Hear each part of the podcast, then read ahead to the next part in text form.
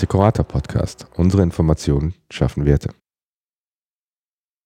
Hallo und herzlich willkommen. Schön, dass Sie dabei sind beim Assecurata Podcast. Ich bin Markus Kruse, Geschäftsführer der Assecurata und heute sprechen wir über die Ergebnisse unserer EKG-Studie, die relativ druckfrisch im Dezember des letzten Jahres veröffentlicht wurde. Es ist eine jährliche Studie, wurde im letzten Jahr zum siebten Mal veröffentlicht und für diejenigen, die nicht zu den regelmäßigen Lesern dieser Studie gehören, sei noch kurz erklärt, wofür eigentlich das E und das K und das G stehen. Das E und das K stehen für die Ertragskraft und das G steht für die Garantie. Mit anderen Worten, es geht auf der einen Seite ein Stück weit um die Anforderungen an die Ertragskraft, resultierend aus den Garantieverpflichtungen, auf der anderen Seite um die tatsächlichen Erträge der Gesellschaften. Hierzu haben meine Kollegen in 2022 insgesamt 69 einzelne Versicherer untersucht und beurteilt. Und bei mir zu Gast ist heute David Düschelmann, Analyst der Assecurata Rating Agentur, Experte in der Lebensversicherung und Mitautor der Studie. Hallo, Herr Düschelmann. Guten Morgen. Herr Düschelmann, wenn wir über Tragskraft und Garantien in der Lebensversicherung sprechen, dann sind wir irgendwie unweigerlich beim Thema Zinsen. Und ich könnte mir vorstellen, dass Sie als Autor der Studie, dass für Sie das im letzten Jahr besonders spannend war, weil wir erstmals aus einem Niedrigzinsumfeld kommen und sich eine kleine Trendwende abgezeichnet hat. Und da könnte ich mir schon vorstellen, dass das unter den Rahmenbedingungen mal was Besonderes war, mal die Studie zu schreiben. Aber bevor wir jetzt mit dem Ausblick schon starten und zu weit in die Ergebnisse reingehen, lassen Sie uns lieber mal am Anfang starten. Was waren denn aus Ihrer Sicht so die Kernerkenntnisse der Studie? Also die Haupterkenntnis dürfte ganz klar sein, dass die Lebensversicherer eine sehr hohe Zinsabhängigkeit haben. Das sieht man sowohl auf der Ertrags-, aber auf der Garantieseite ebenso. Aber insgesamt können wir auch festhalten, die Lebensversicherer haben von der eingeleiteten Zinswende letztes Jahr doch deutlich profitieren können. Das Thema Zinsen spielt eine große Rolle, wenn Sie uns die Zinssituation ein Stück weit nochmal konkreter einordnen. Was hat sich eigentlich genau getan? Ursprünglich kommen wir, wie Sie angesprochen haben, aus einem jahrelangen Niedrigzinsumfeld. Dieses wurde insbesondere von der Europäischen Zentralbank, der EZB, verstärkt bzw. eingeleitet, vor allem mit Beginn der Finanzkrise 2008, aber auch der Eurokrise wurde der Leitzins Jahr für Jahr abgesenkt und hatte dann auch das Niveau von 0% erreicht. Das Niveau von 0% hat dann auch jahrelang Bestand gehalten. Am Ende 2021 haben wir dann aber den Beginn der Inflation gesehen. Das hatte dann auch zur Folge, dass es eine leichte Zinserholung gab Ende 2021 und mit 2022 ist der Inflationsanstieg dann doch deutlich stärker ausgefallen. Die Gründe liegen da ganz klar auch in, beim Ukraine-Krieg, aber auch bei anderen Themen wie den Lieferengpässen, die immer noch Bestand halten, die Energiekrise aufgrund des Ukraine-Krieges, aber auch immer noch den Auswirkungen der Corona-Pandemie und noch weiteren Gründen. Und wenn wir nochmal zurück zur EZB kommen, so ist die Aufgabe der Notenbank ganz klar die Preisstabilität im Euroraum. Und als Hauptinstrument ist dann natürlich da die Leitzinserhöhung oder mögliche Leitzinserhöhungen ganz klar zu nennen. Das wurde dann auch 2022 mehrfach genutzt von der Europäischen Zentralbank, sodass der Leitzins mittlerweile bei 2,5 Prozent liegt. Und damit wurde die Zinswende dann auch offiziell eingeleitet von der Europäischen Zentralbank. Und generell lässt sich sagen, wir sehen im Moment so hohe Zinsen, wie wir sie eigentlich seit Jahren nicht mehr gesehen haben.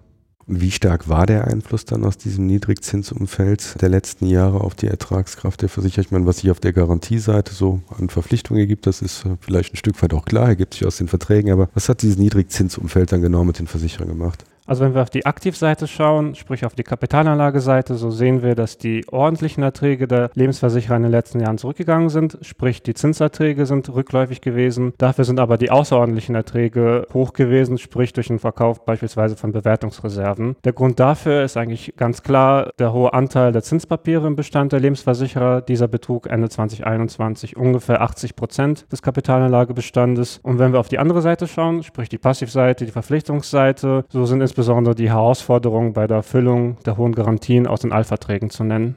Könnten Sie das noch ein bisschen was konkretisieren? Ich hatte ja bereits angesprochen, die Marktzinsen sind gesunken und insbesondere sind die Marktzinsen unter die Zinsverpflichtungen aus den Altverträgen gesunken. Und dadurch kam es dann dazu, dass die Zinszusatzreserve 2011 eingeführt worden ist.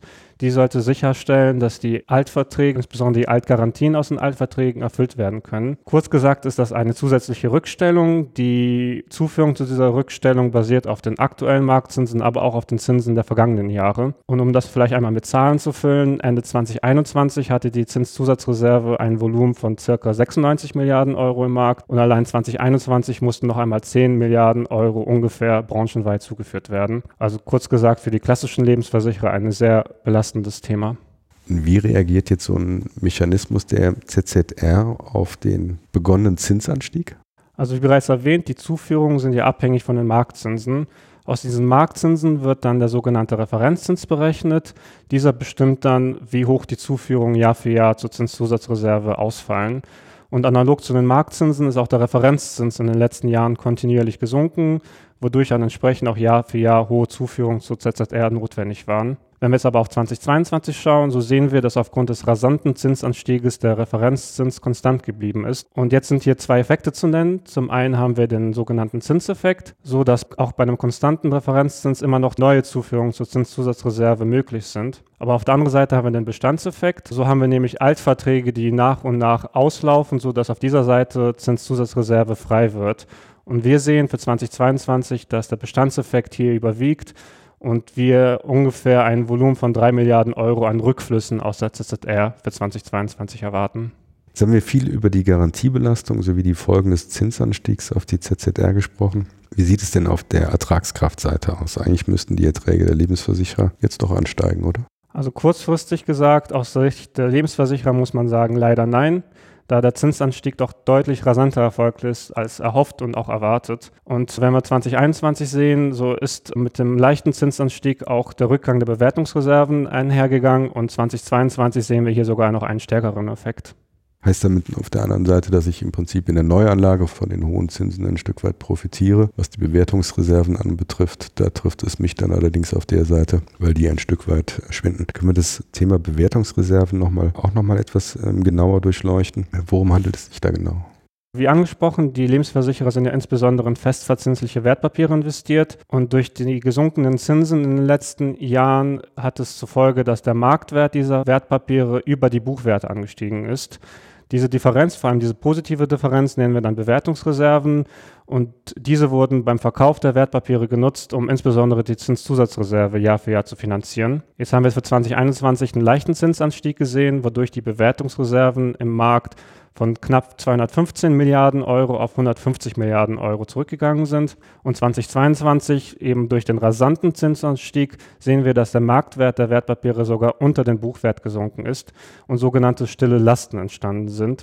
Und wenn wir einmal das Saldo betrachten der Kapitalanlage, so sehen wir insgesamt stille Lasten im Markt von über 50 Milliarden Euro 2022. Und was passiert jetzt genau mit den stillen Lasten? Also grundsätzlich muss man festhalten, dass die Lebensversicherer erst einmal Buy-and-Hold-Anleger sind.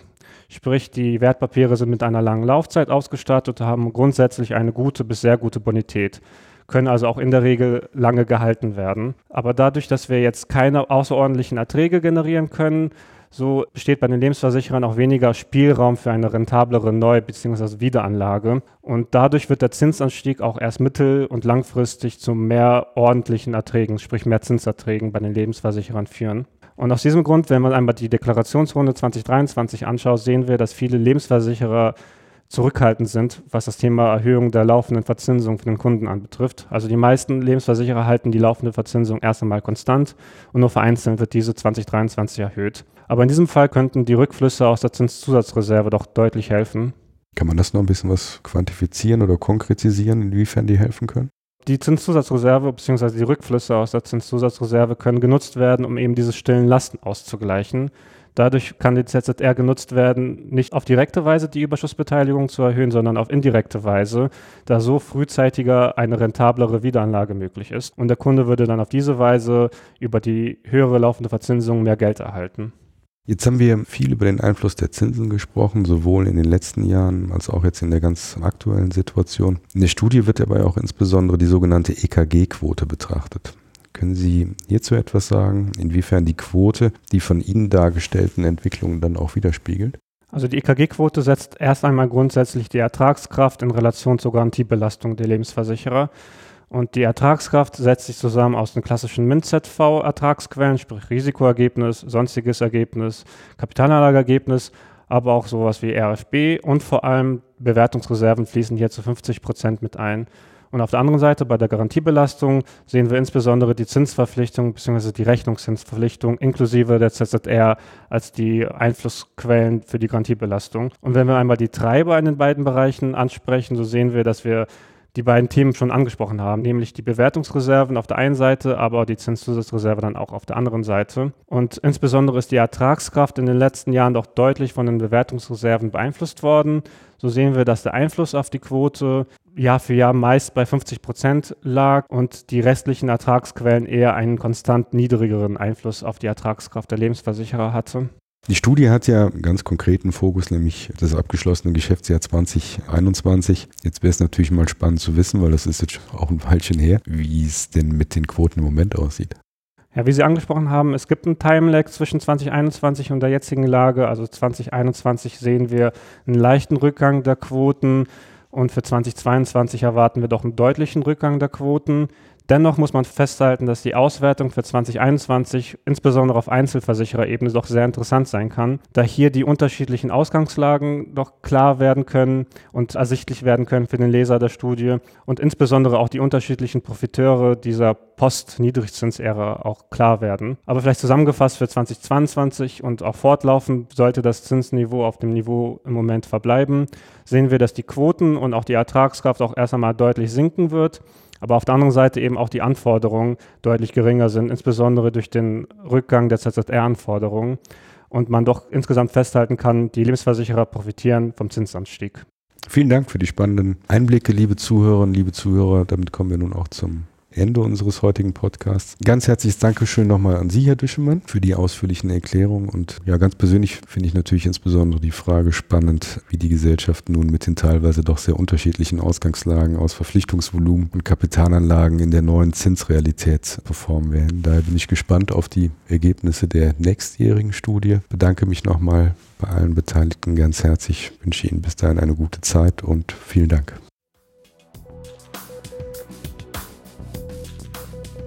Ich hoffe, es hat Ihnen gefallen.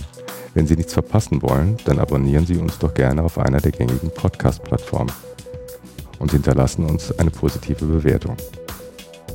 Diesen Podcast und alle weiteren Folgen finden Sie unter assicurata.de.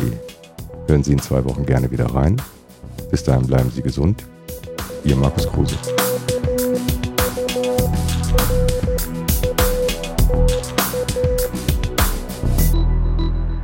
Dies ist eine Produktion von podcaststudio.nrw.